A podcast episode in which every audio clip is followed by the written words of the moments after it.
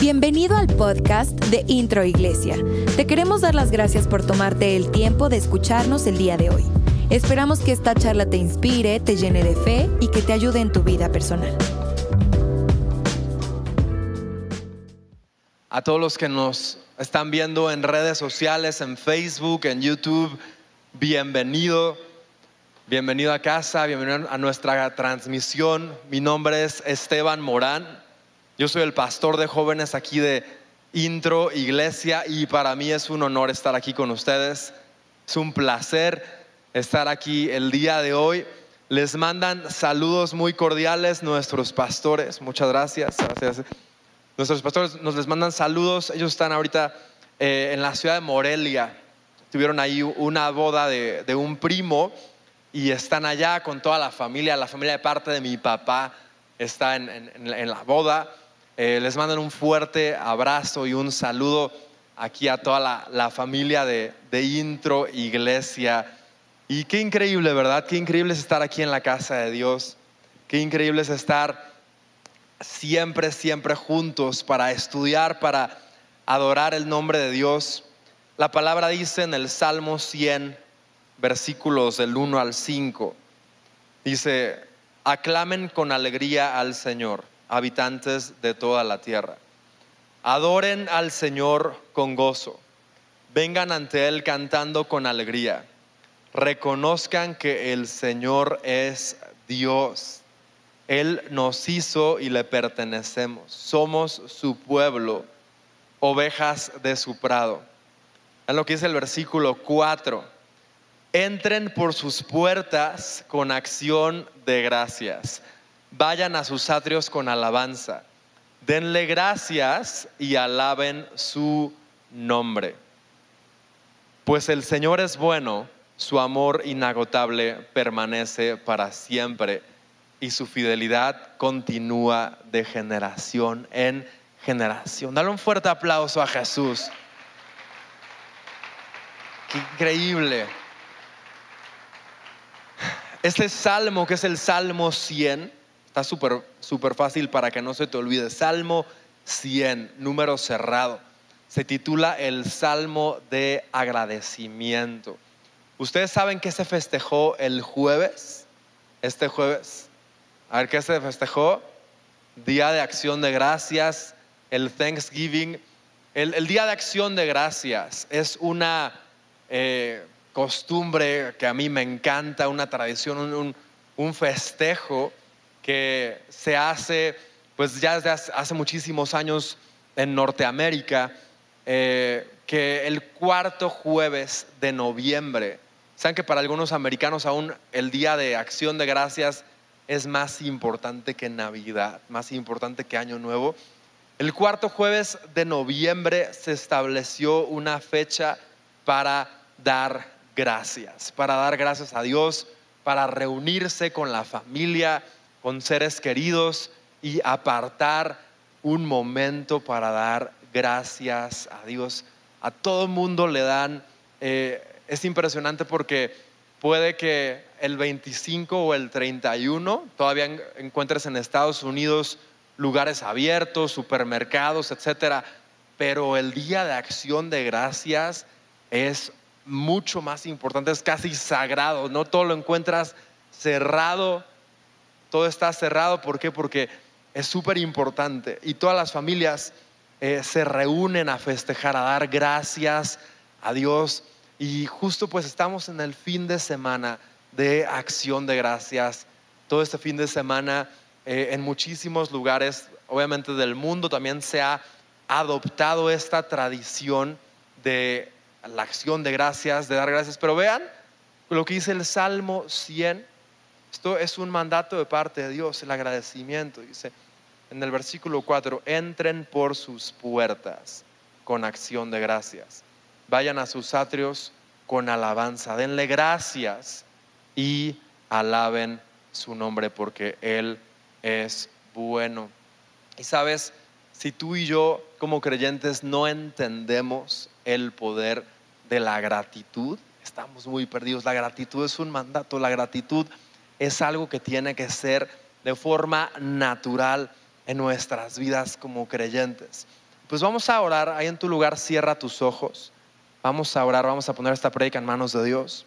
Señor, te doy muchísimas gracias, Padre, por este día. Gracias, Padre, porque tú estás aquí, por tu presencia, Jesús. Gracias por todas las personas que están aquí en intro, tanto de forma física como de forma presencial. Yo te pido, Dios, ahí pon tu mano derecha en tu corazón.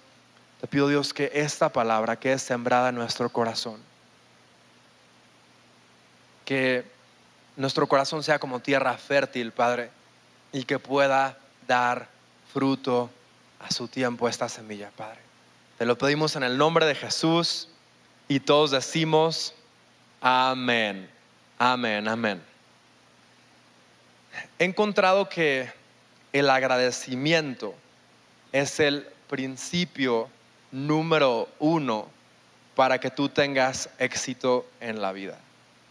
No estoy hablando únicamente de éxito financiero, éxito monetario, sino el éxito es algo más allá, es la plenitud. Es cuando tú estás viviendo en el propósito de Dios en esta tierra, el propósito de Dios que tienes aquí en la tierra y el agradecimiento es algo fundamental para poder entrar a la plenitud, al éxito.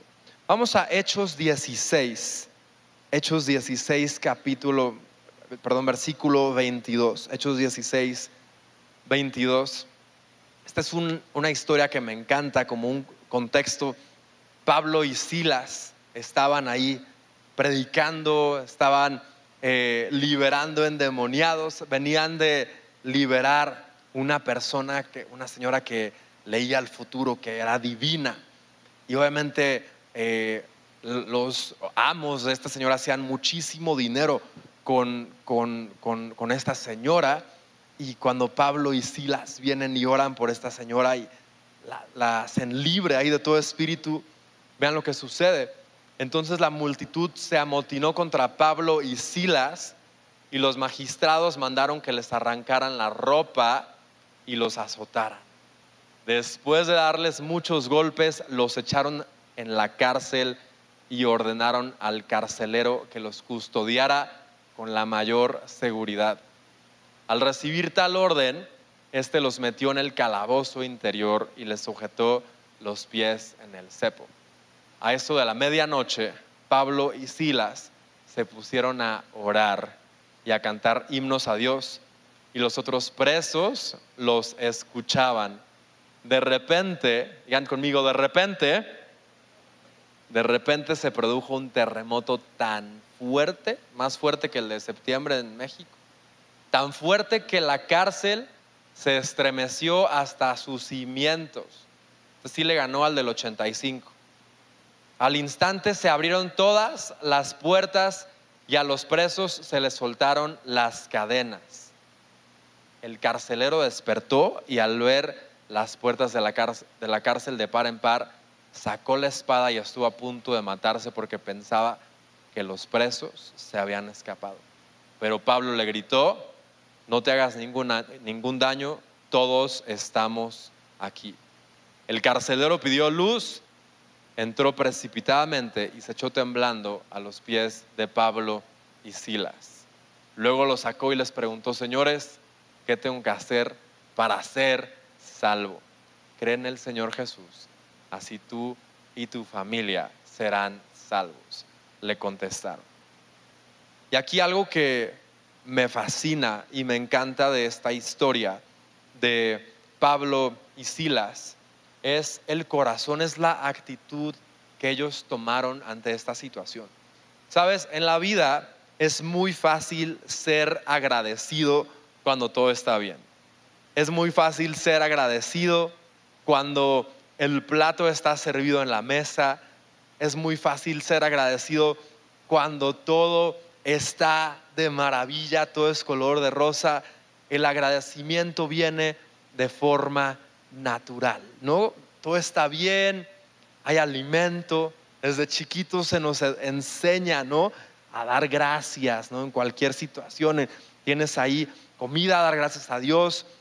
Es muy fácil, es de forma natural dar gracias cuando todo está bien, cuando tienes alimento, cuando las cosas están funcionando a la perfección, es muy fácil ser agradecido cuando el plato está servido en tu mesa.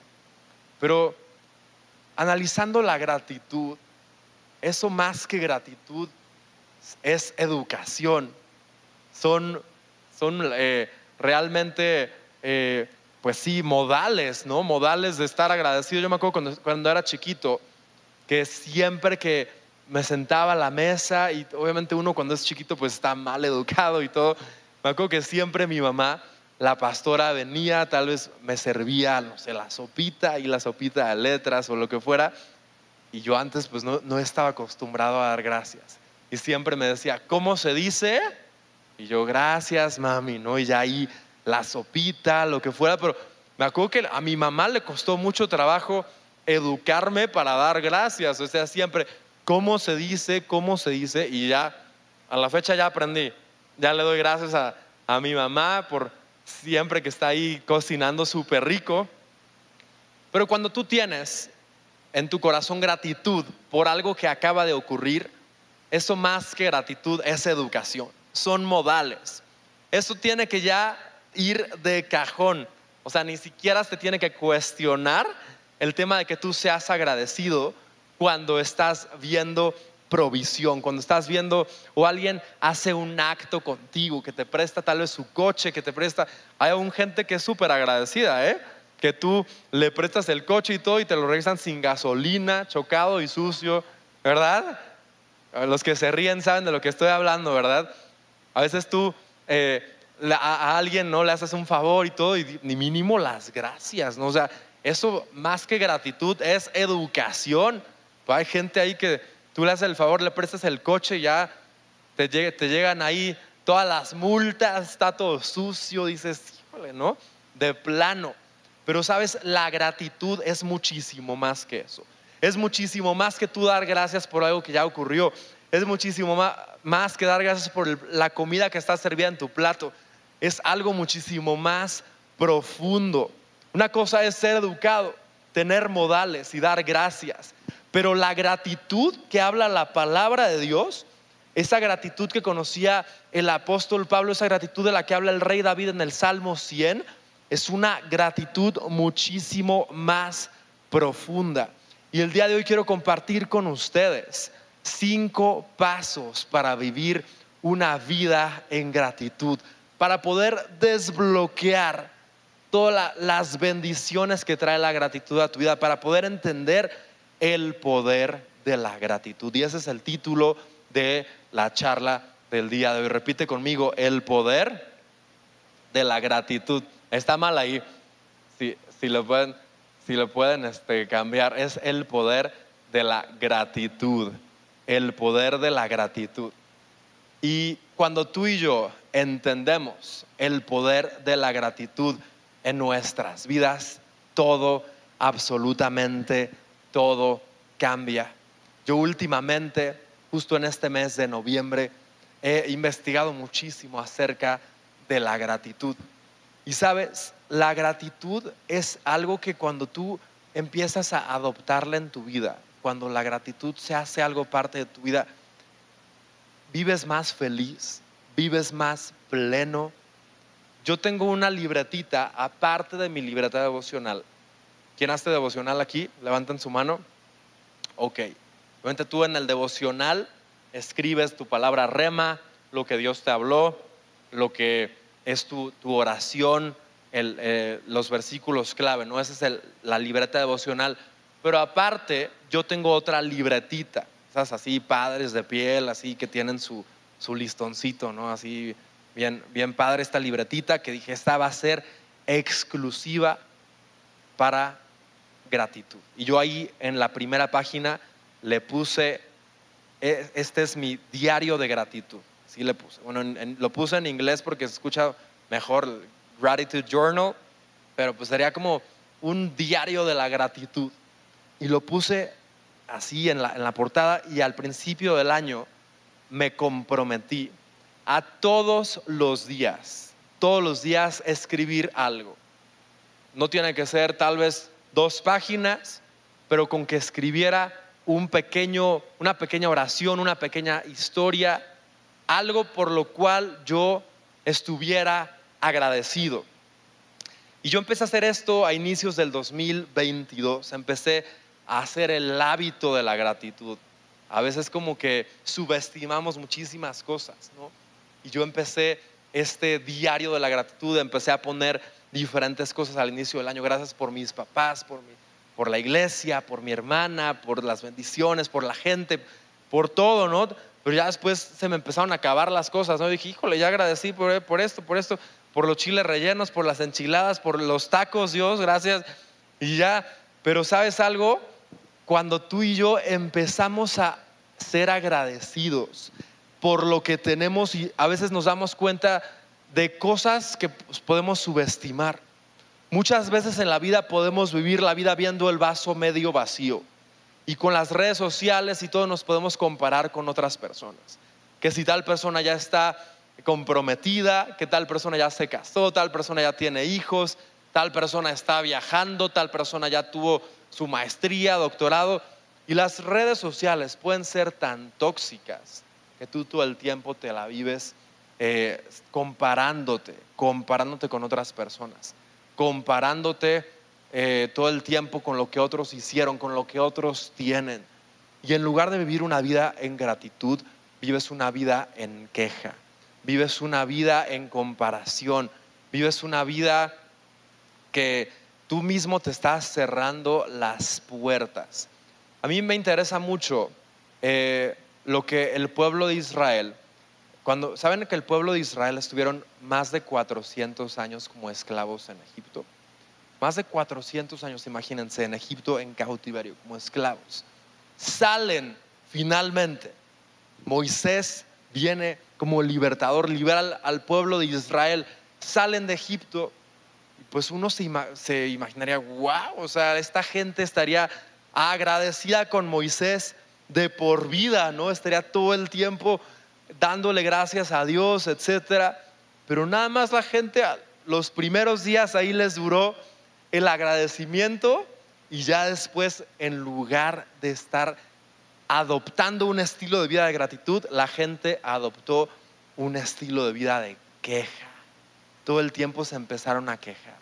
No, que Moisés estábamos mejor en Egipto, nos gustaba más estar como esclavos, ¿no? Ya nos habíamos ahí acostumbrado a los latigazos que nos daban, nos, nos, nos gustaba ahí que estuviéramos despiertos de 4 de la mañana hasta 8 de la noche ahí trabajando. Moisés estábamos mejor en Egipto, imagínense cómo se sentía Dios en ese momento al escuchar la queja del pueblo de Israel. O sea, tanto tiempo que estuvieron en cautiverio como esclavos, salen y en lugar de adoptar un estilo de vida de gratitud, adoptan un estilo de vida de queja. Se quejaban de todo.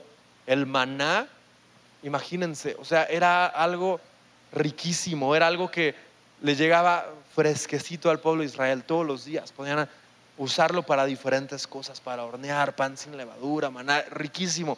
Tenía todas las los componentes eh, nutricionales que necesitaba un ser humano, todas las vitaminas, minerales, toda la fibra, todo lo tenía el maná. Y la gente quejándose. No que siempre es lo mismo, no que es como cuando tal vez tú te puedes eh, llegar a, quejar que, todo el tiempo, y he, conocido gente así, la otra vez estaba platicando con un amigo que por su trabajo viaja mucho, ¿no? Y a este amigo lo mandan y siempre lo hospedan en los mejores hoteles, lo hospedan siempre eh, en hoteles que tienen buffets así increíbles. Y le estaba platicando de que, oye, va a ser padrísimo, ¿no? De que todos los días desayuno, comida y cena, así, buffet, no tienes que cocinar, no tienes que lavar los trastes.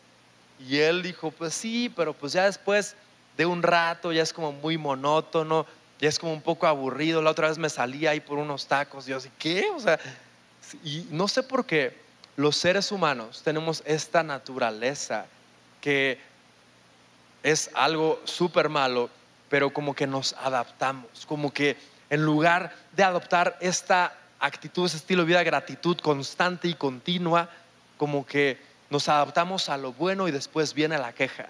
Después viene qué puede ser mejor, qué podría mejorar, ¿no? Tal vez no sé si te ha pasado que estás estrenando algo, ¿no? Tus tenis, tu coche, casa, lo que sea, ¿no? Y al principio así padrísimo, ¿no? Están tus tenis o tu coche, huele a nuevo, pero ya después pasan tres semanas y ya, ya no lo hueles tan nuevo y ya le empiezas a ver ahí los rayones y que chin, ya ves el más nuevo y se te antoja, ¿no? Antes estabas ahí manejando padrísimo y ahora nada más estás pensando en lo más nuevo y en lo que no tienes. No sé por qué los seres humanos somos así, pero es algo súper nocivo, es algo súper tóxico y el pueblo de Israel adoptó justo este comportamiento. Ellos en lugar de estar agradecidos y de adoptar el, el agradecimiento como un estilo de vida, se quejaban con Moisés. Se quejaban y se quejaban. Y yo, yo estoy seguro de esto, que al pueblo de Israel no le hubiera tomado 40 años llegar a la tierra prometida si no hubieran tenido tantos argumentos y tantas quejas en contra de Moisés y en contra de Dios. ¿Cuántas veces en tu vida tú solito estás cerrando las puertas al propósito de Dios que tiene en tu vida porque te la vives quejando? Porque en lugar de tener un, estilo de vida de agradecimiento, estás pensando todo el tiempo qué es lo que no tienes. Estás pensando todo el tiempo en lo que es lo que te hace falta. Quejándote con Dios porque tal vez no tienes ciertos recursos económicos, no estás en cierto lugar, en cierta posición. Pero te voy a decir algo. Lo único que causa la queja en tu vida, lo único que causa la comparación, porque el, espíritu, eh, el pueblo de Israel tenía dos cosas. Número uno, queja y número dos, comparación. Se quejaba todo el tiempo con Moisés, que estábamos en mejor, mejor en Egipto, etcétera, y se comparaba todo el tiempo con el estilo de vida que ellos tenían antes en Egipto. En Egipto nos sentábamos en las ollas de carne, en Egipto esto, en Egipto esto. Si tú y yo en nuestra vida permitimos que vengan estos dos enemigos, que son número uno la queja y número dos la comparación, te voy a asegurar algo. El propósito de Dios se va a alentar en tu vida, se va a detener en tu vida por completo. Es como si pones cielos de bronce.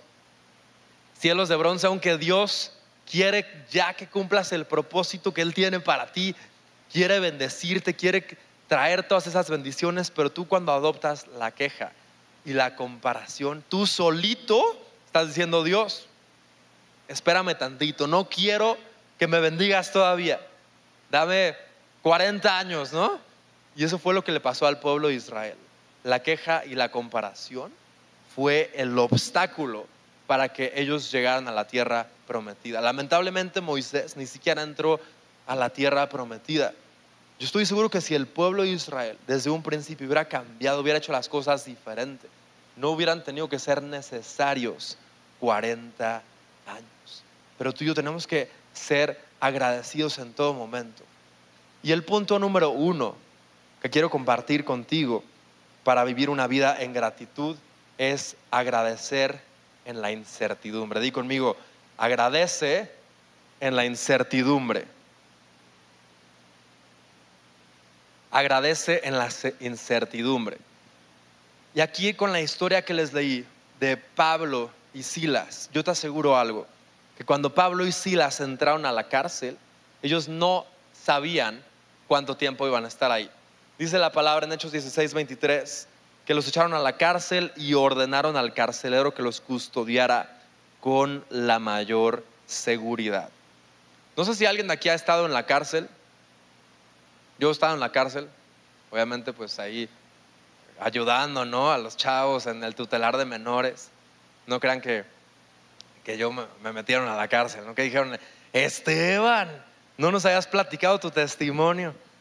Pero no, obviamente pues cuando íbamos a, ya, no le llaman tutelar de menores, le llaman centro de reintegración social. Ya tiene un nombre más, más ¿no? Centro de reintegración social. Cuando estábamos ahí con los jóvenes y todo, pues ver cómo viven, escuchar sus historias es algo que te mueve, te hace llorar y yo estoy seguro que cuando Pablo y Silas entraron a esa cárcel, ellos no sabían, aún tal vez se imaginaron que iban a estar ahí el resto de sus vidas. los custodiaron con la mayor seguridad, imagínate, por hacer la voluntad de Dios, por orar, por liberar ahí endemoniados, los custodian con la mayor seguridad.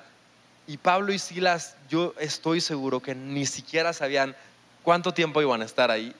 No se imaginaban en lo absoluto lo que iba a suceder, pero aunque había mucha incertidumbre, aunque no sabían qué es lo que iba a suceder, aún no sabían si les iban a quitar la vida al día siguiente, que bien pudo haber pasado, tenían muchísima incertidumbre. ¿Sabes qué actitud tomaron Pablo y Silas? Agradecieron. Ellos empezaron a agradecer con cantos, con oración. Tan fuerte que estaban cantando que dice la palabra de Dios que otros presos empezaron a escuchar. Versículo 25 si los otros presos los escucharon, si a ustedes les ha pasado que los vecinos tienen fiesta y ponen el reggaetón ahí a todo lo que da, tú estás ahí en el, en el quinto sueño, ¿no? Ahí soñando, Dios, llévame a las naciones, las multitudes, ¿no? Y en eso escuchas ahí el reggaetón, a que te despierta todo volumen. ¿Alguien le ha pasado o solo, solo a mí? O sea, igual que es muy común que, me despierte a mí los cohetes ahí en el pueblo donde vivimos. Los cohetes, híjole, o sea, sobre todo el 12 de diciembre, el día de, ya saben, de la Guadalupana, ¿no? Los cohetes así, paz, paz. Yo me imagino que los presos, los que están ahí en la misma cárcel, empezaron a escuchar no reggaetón, pero alabanzas a Dios. Y dijeron, ¿qué está pasando, no? Y se despertaron Dijeron, nadie, nadie, nadie había cantado estas canciones en toda la historia de la cárcel. Nadie había hecho esto, ¿no? Todos llegan y empiezan a decir groserías, empiezan a quejarse, pero ¿qué está pasando? ¿Qué está sucediendo? Pablo y Silas en medio de la incertidumbre agradecen. En medio de la incertidumbre levantan himnos a Dios. Ahí me imagino que usaron ahí las esposas que tenían ahí como las percusiones, ¿no? Y improvisando instrumentos, así que ta, ta, lo único que tenía, ¿no? Y, y con eso empezaron a levantar himnos a Dios, canciones, empezaron a hacer un estruendo en la incertidumbre. Esto que pasó, esto que sucedió en la cárcel, es algo que es muy difícil. Te voy a decir por qué.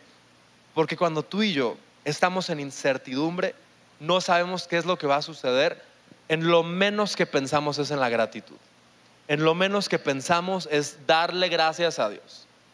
¿Qué es lo natural? La queja. Dios, ¿por qué?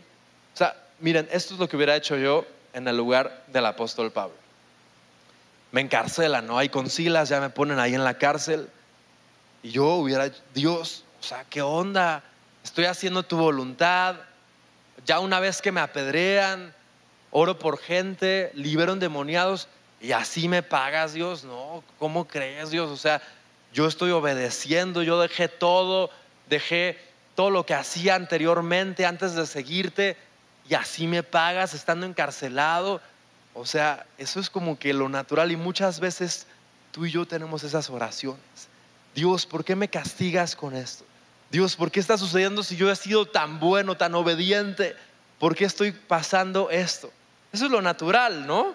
Eso es lo, natural que viene a tu vida cuando estás viendo algo que, que no va de acuerdo a lo que esperabas, que estás viviendo en una cárcel. Lo natural es que digas, Dios, ¿por qué me está pasando esto? ¿Por qué si yo te sirvo, si yo he sido obediente, por qué si te amo tanto, por qué estoy viviendo estas consecuencias? Todo me sale mal. Imagínate a Pablo y Silas los apedrearon, les quitaron la ropa, los azotaron y los encarcelaron. O sea, ya nada más faltaba ahí que un perro se hiciera pipí y ya, ¿no? Pobres, o sea, pobres. Imagínate todo lo que sufrieron.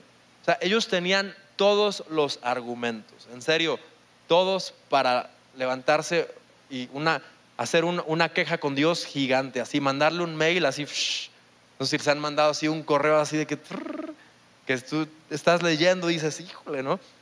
Ellos tenían todos los argumentos para levantar a Dios, mandarle una carta, decirle, Dios, esto está pasando esto, esto, esto, pero ¿sabes qué decidieron? Tener una actitud de agradecimiento. Darle gracias a Dios en la incertidumbre. Qué difícil, ¿no? Para mí sería súper difícil. Pero ve el momento en el que ellos dan gracias a Dios, desbloquean algo en el mundo, en el mundo sobrenatural. Ellos desbloquean un milagro. La cárcel empezó a tener estruendos, empezó a temblar tal forma que los cimientos se estremecieron y fueron libres. Yo te voy a decir algo, te voy a poner un reto. Agradece a Dios en la incertidumbre. Aunque en este momento tal vez estés viendo los peores momentos de tu vida, no sé lo que estás pasando en tu familia, en tu casa, en tus finanzas, no sé lo que tú estés viviendo, pero te voy a poner un reto. Levanta canciones a Dios de agradecimiento.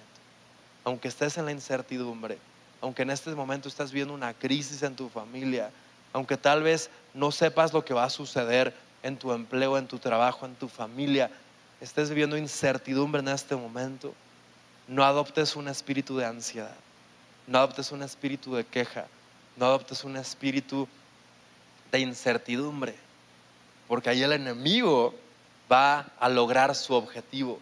Él quiere traer ansiedad a tu vida, traer frustración. Él quiere que tú estés todo el tiempo buscando ahí quejas delante de Dios. Olvídate de todo eso. Agradece en la incertidumbre. Si hay incertidumbre en tu vida en estos momentos, dale gracias a Dios. Imagínate toda la incertidumbre que tuvo que vivir Abraham.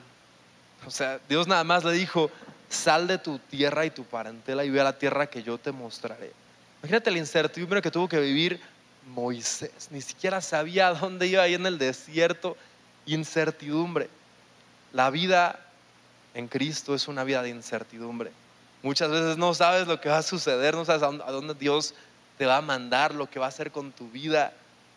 Pero dentro de la incertidumbre, tú y yo podemos tener una paz que sobrepasa todo entendimiento. Una paz que solo puede dar Dios, que solo te puede dar el Espíritu Santo. Es lo que tenían Pablo y Silas. Ellos dentro de la incertidumbre, estando ahí azotados, estando en la cárcel, ellos tenían algo que ni siquiera la gente que estaba afuera tenía. Ellos eran más libres que la gente que estaba fuera de la cárcel, ¿lo puedes creer? ¿Y sabes por qué? Por la gratitud que tenían en su corazón. Hay personas que están en la cárcel que son más libres que gente que está afuera.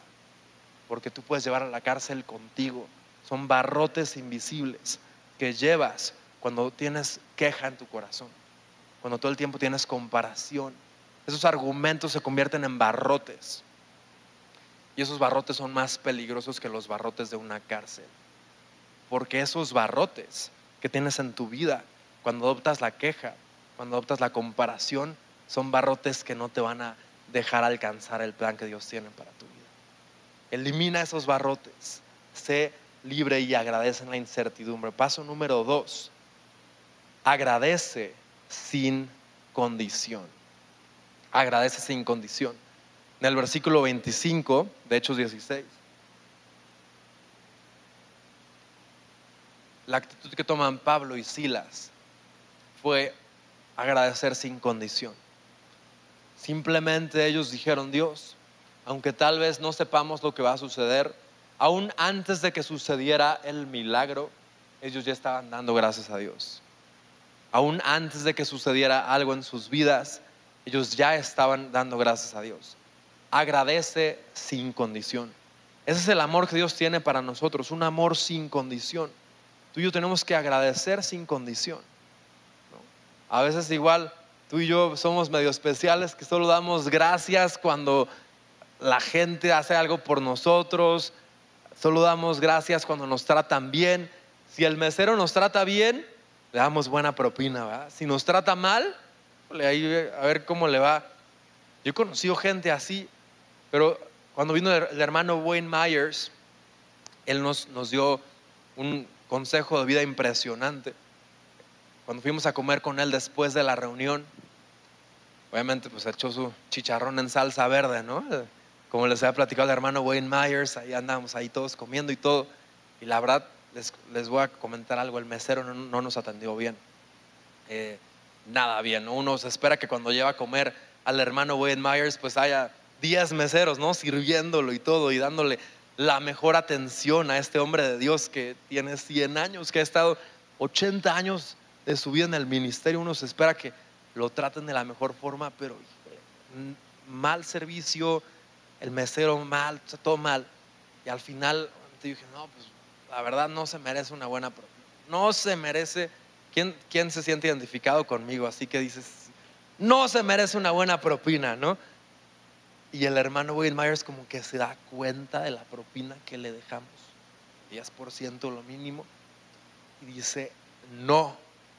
Si en seco nos dijo no, saca un billete de 500 y le da la propina en su mano al mesero. Le dice, gracias por tu servicio. Fíjate cómo, se, cómo se quedó el mesero en ese momento. Frío, ¿no? Así que, híjole, imagínate si, si los hubiera servido bien, cuánto me hubieran dado, ¿no? Y cuando hizo eso el hermano Wayne Myers, para mí fue una enseñanza de vida que nunca voy a olvidar. Muchas veces, tú y yo, nuestro agradecimiento es proporcional al servicio que se nos da. Nuestro agradecimiento es proporcional a lo que tenemos. Nuestro agradecimiento es proporcional a los milagros que tenemos en casa.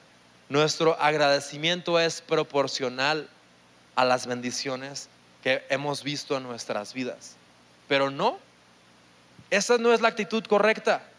Si tu agradecimiento es proporcional a las bendiciones que has tenido en este momento, no has entendido la gratitud. Tu agradecimiento debe ser proporcional a lo que tú esperas recibir en el futuro. ¿Cuántos van conmigo? Si tu agradecimiento es proporcional a lo que has recibido hasta ese momento como mi mentalidad, que lo dije al mesero, solo te ganaste el 10%. No, el hermano William Myers me dijo, ni siquiera me, me dijo nada, o sea, él con su acción, con la forma que honró al mesero, de esa forma fue una acción, fue más que una prédica completa en el tema de la gratitud nuestro agradecimiento debe de ser sin condición. Tenemos que tener una vida, un estilo de vida de agradecer sin condición. Si tal vez el mesero no, en, el restaurante al que fuiste, tal vez no cumplió tus expectativas, sea agradecido, bendícelo.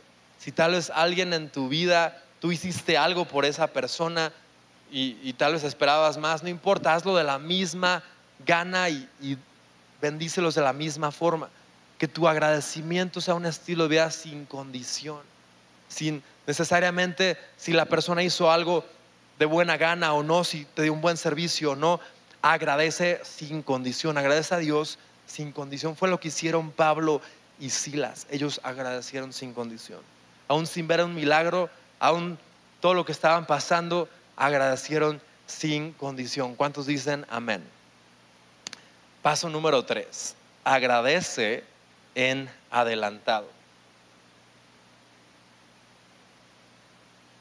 Agradece en adelantado. Yo siempre he dicho algo en el tema de, de finanzas, en el tema de prosperidad.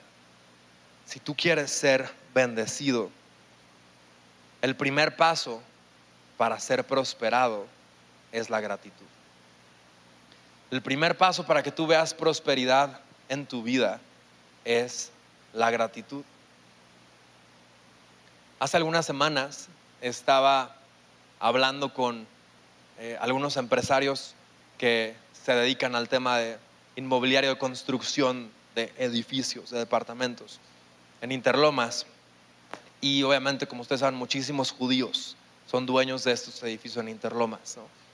Y lo que sucedió es que se reúnen todos los judíos, todos los inversionistas, hacen las proyecciones financieras de este proyecto, todo lo que va a suceder, y hacen proyecciones financieras de cuánto va, cuánto va a ser la utilidad del ejercicio una vez que se hayan vendido todos los departamentos. Y obviamente ellos ya tenían una proyección financiera y sabían cuánto iba a ser la utilidad y cuánto iba a ganar cada uno una vez que se vendieran todos los departamentos. ¿no? Entonces, ya ahí hacen las proyecciones financieras, los inversionistas con los financieros. A mí me sorprendió escuchar esto. Yo nunca había escuchado esto. En, en negocios ni en empresas, nunca había escuchado esto. Cuando ya todos los, los, inversionistas, los judíos, se reúnen, hacen las proyecciones financieras, dicen, ok, esta va a ser nuestra utilidad. Una vez que vendamos hasta el último departamento, esto es lo que va a ganar cada quien, ya de utilidad neta. ¿Sabes qué hicieron? Invitaron al rabino y el rabino ahí se sentó con ellos en la mesa de que estaban haciendo todas las proyecciones financieras y cada uno tomó el diezmo proporcional que iba a ser de la utilidad de cada, de cada uno de los inversionistas. Si el inversionista número uno iba a recibir 10 pesos, tomó ahí el peso y se lo dio por adelantado al rabino, aún sin haber vendido un solo departamento. Cuando yo escuché eso, dije, ¿qué? O sea, no tiene sentido, ¿no? O sea, esto no tiene ningún sentido en matemáticas financieras, en finanzas, nada. O sea, ¿cómo tú estás adelantando el diezmo si ni siquiera has vendido un departamento? Pero ellos tienen ya desbloqueado, ellos saben exactamente cómo funciona la gratitud. Y por eso son tan bendecidos y tan prosperados. A veces tú y yo nos esperamos ¿no? hasta el último momento y ahora sí doy gracias. Ellos dieron gracias en adelantado. Dijeron, ok, este va a ser el ejercicio financiero este va a ser la utilidad que yo voy a tener. Yo aparto el 10% por adelantado y te lo doy y se lo dieron a Dios a través del rabino, lo dieron a Dios. Y es por eso que sus proyectos son tan bendecidos. La palabra de Dios dice, pon en mis manos tus proyectos y serán bendecidos. Imagínate cuando tú pones los proyectos en, manos de Dios y le das gracias por anticipado. ¿Qué es lo que hace Dios? abre los cielos de tu vida. O sea, lo que Él hace es que trae prosperidad. La gente muchas veces se pregunta, ¿por qué los judíos son tan prósperos, son tan bendecidos? Es porque ellos han conocido y realmente la honra a Dios y una vida de gratitud. Dar gracias a Dios en todo momento. Agradece en adelantado. Punto número cuatro. Este les va a costar mucho algunos de ustedes. Agradece por tus enemigos. Híjole, qué difícil también. Yo no le quiero dar gracias a Dios por Argentina, pero... Pero ayer cuando estaba viendo el partido dije, chino, o sea, qué fuerte, ¿no? O sea, es una lección que te da la vida, así de que las cosas que tenemos que cambiar como selección, etcétera. Pero si no viene un rival como Argentina a enseñarnos, ¿no? Realmente las fallas que tenemos como selección mexicana. Si tuviéramos un rival fácil, pues o sea, la selección, pues estamos haciendo las cosas bien, no tenemos que cambiar nada, no tenemos que entrenar más fuerte. Cuando vienen los rivales fuertes a tu vida como Argentina y te dan esas lecciones que te dejan 2 a 0, es cuando, cuando dices, tengo que cambiar. Muchas veces los fracasos, muchas veces las derrotas te dejan más aprendizajes que las victorias. Porque esos fracasos son los que te muestran qué es lo que tienes que cambiar. Los fracasos son los que te muestran qué es lo que tienes que hacer diferente. Y algo que tú y yo tenemos que hacer es agradecer por tus enemigos.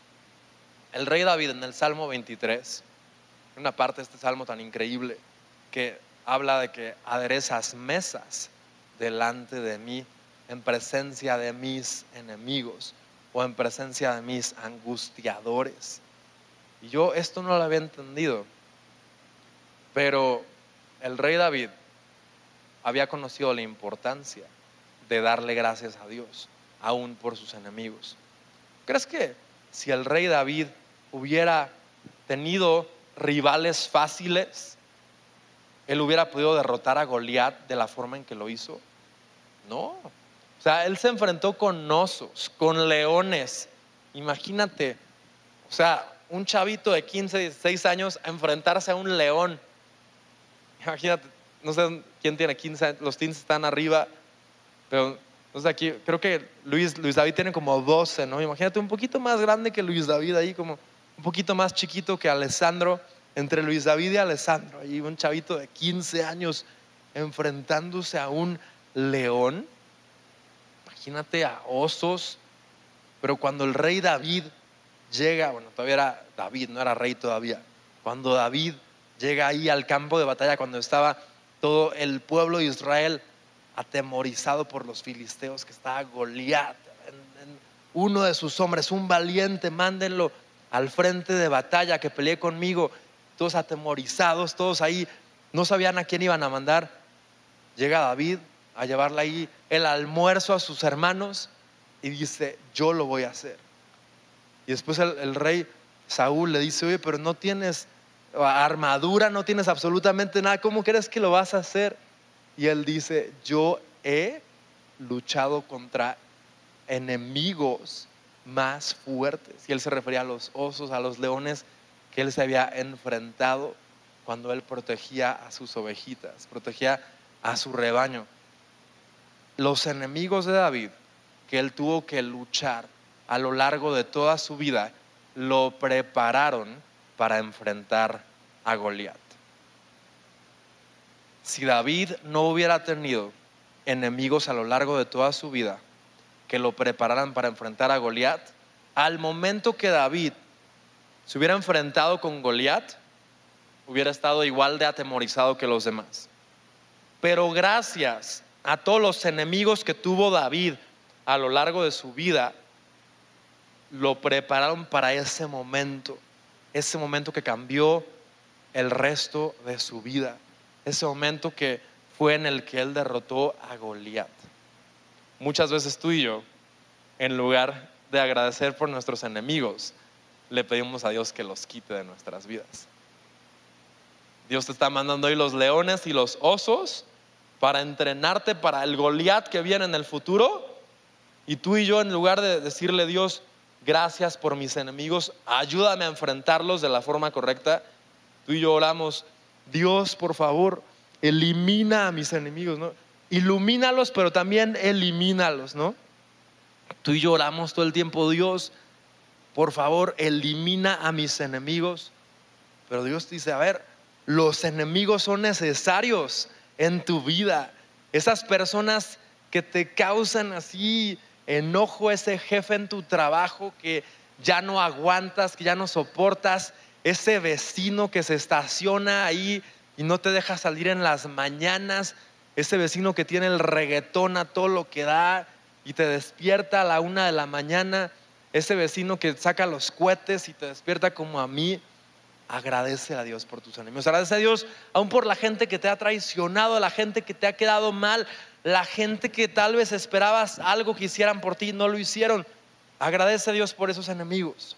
Esos son los leones y los osos que te van a preparar para el Goliat que vas a tener que enfrentar.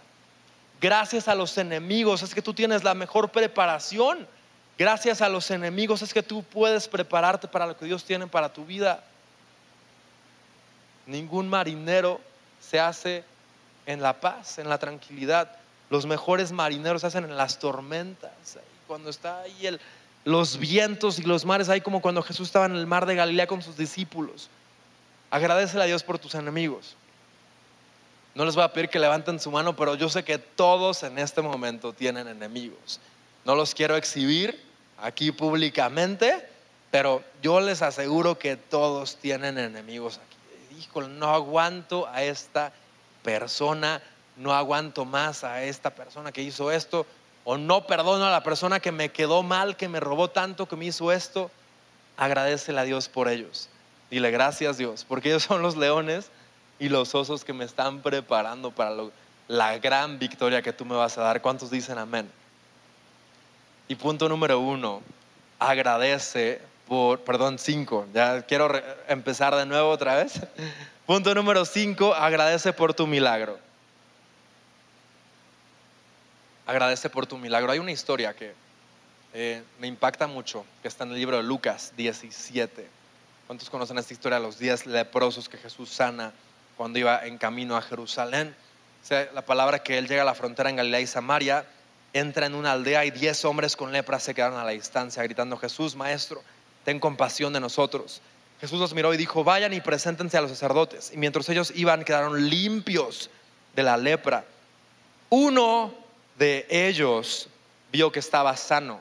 volvió a Jesús y exclamó, alaben a Dios, y cayó al suelo a los pies de Jesús y le agradeció por lo que había hecho. Ese hombre era samaritano. Jesús preguntó, ¿no sané a diez hombres? ¿Dónde están los otros nueve? Ninguno volvió para darle gloria a Dios, excepto este extranjero. Vean el porcentaje. Si este grupo de personas, de 10 leprosos, son una muestra más o menos de cómo somos como la humanidad, solo el 10% de las personas somos agradecidos. Jesús sanó a 10, uno le dio las gracias. Imagínate, uno le dio las gracias por su milagro nada más. Tienes que agradecer a Dios por tu milagro. Muchas veces cuando tú estás viviendo el milagro que tanto estuviste orando, que tanto estuviste esperando, ya lo puedes subestimar, lo das por sentado que te lo merecías. Tienes que agradecer a Dios por tu milagro. Ve lo que dice en el versículo 18. Ninguno volvió para darle gloria a Dios, excepto este extranjero. Jesús le dijo al hombre, levántate y sigue tu camino. Tu fe te ha sanado. Esto me, impresiona. Cuando regresa el samaritano, que ya estaba hecho libre de la lepra, la palabra de Dios no especifica exactamente qué otras enfermedades tenía.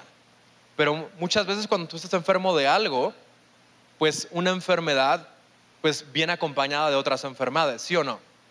Si tú tal vez tienes alguna dolencia en la espalda, pues ya esto va aunado a otra dolencia y a otra dolencia, todo nuestro cuerpo está conectado. Yo estoy seguro que este hombre no únicamente estaba enfermo de lepra, tenía más enfermedades en su vida. Y él ve que sana de lepra, pero cuando regresa y le da gracias a Dios, que Dios lo sanó de la lepra, en ese momento, vean lo que dice, levántate y sigue tu camino, tu fe te ha sanado. Una sanidad completa y absoluta en todos los aspectos. Él al agradecer por su milagro, recibió diez más. Recibió la sanidad absoluta y completa. Imagínate, solo por ser agradecido. Tú y yo tenemos que ser agradecidos a Dios en todo momento, darle gracias a Dios por nuestro milagro, por lo que Él ya hizo en nuestras vidas. Y vamos a ver cómo realmente al ser agradecidos estamos abriendo los cielos en nuestras vidas, esos cielos de abundancia, de prosperidad, ese cumplimiento de las promesas de Dios para nuestro futuro, para nuestras vidas, vienen gracias a la gratitud. Todo viene gracias a la gratitud. Quiero cerrar con esta frase, si me puede acompañar eh, el equipo de alabanza. El agradecimiento es una preparación para la bendición. Ponte ahí en tu lugar, ponte de pie. El agradecimiento es una preparación para la bendición. Tú el día de hoy tienes que decidir en tu vida empezar a vivirla de una forma diferente. Cambiar ese estilo de vida de queja, cambiar ese estilo de vida de estar cambiar ese estilo de vida de estar quejándote y ese estilo de vida de nada más estar comparándote con otras personas. Cámbialo por gratitud. Cambia el estilo de vida que tienes por gratitud. En tu lugar cierra tus ojos.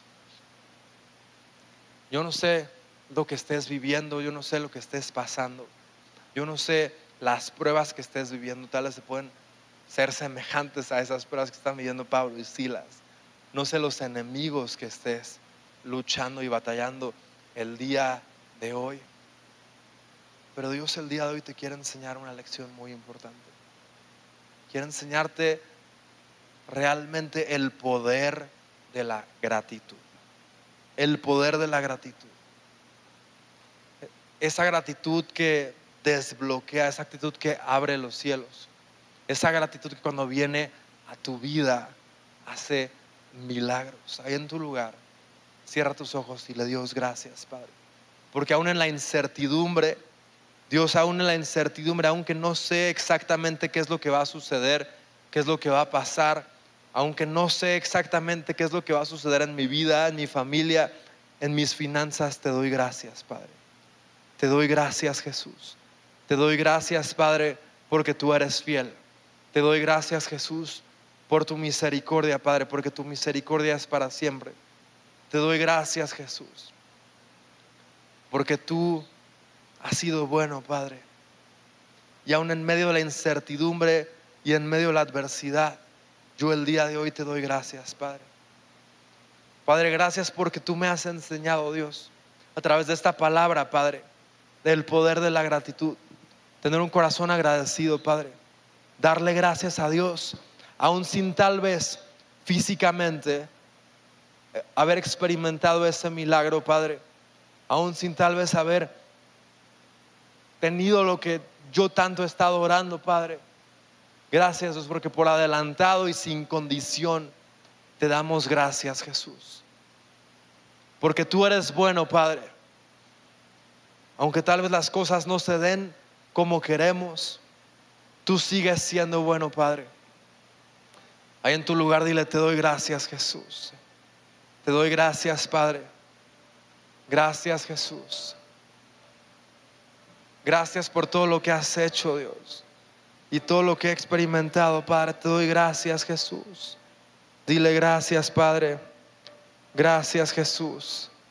Gracias, Jesús. Gracias, Padre. Dile gracias, Jesús.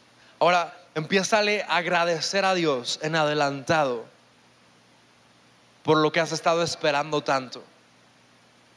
Si habías estado esperando tanto para que tu familia viniera a los pies de Dios, si has estado esperando tanto para que tuvieras un milagro en tu vida, dale gracias a Dios por adelantado. Dile gracias Dios, porque yo declaro que voy a vivir esto. Gracias Dios en adelantado por mi sanidad. Gracias a Dios en adelantado por la sanidad de este familiar, de este ser querido. Gracias a Dios por en, adelantado, Padre, por mi milagro. Empiezale a dar gracias a Dios en adelantado.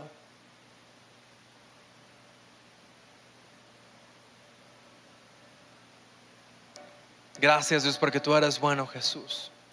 Gracias Dios porque tú eres bueno, Padre. Ahí levanta tus manos y empieza a darle gracias a Dios. Canta esta canción. Dile gracias Jesús. Dile gracias Padre.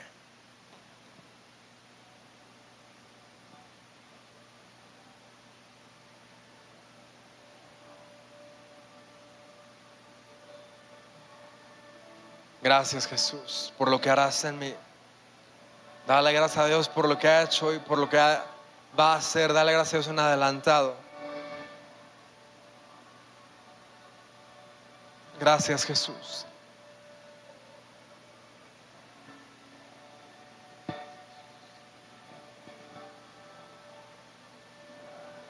Gracias Jesús. Gracias Jesús. Gracias Padre.